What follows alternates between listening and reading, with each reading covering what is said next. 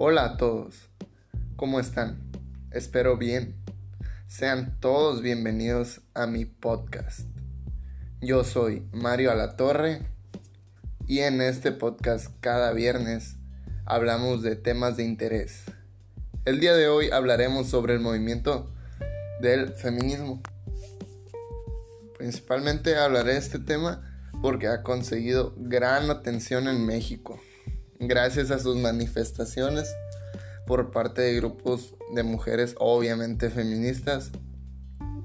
A veces nos enteramos de este movimiento debido al descontrol que han causado algunos grupos en ciudades. Pero, en mi opinión, no todos los grupos buscan llamar la atención de esta manera. Hay otros que buscan la manera correcta y lo hacen aún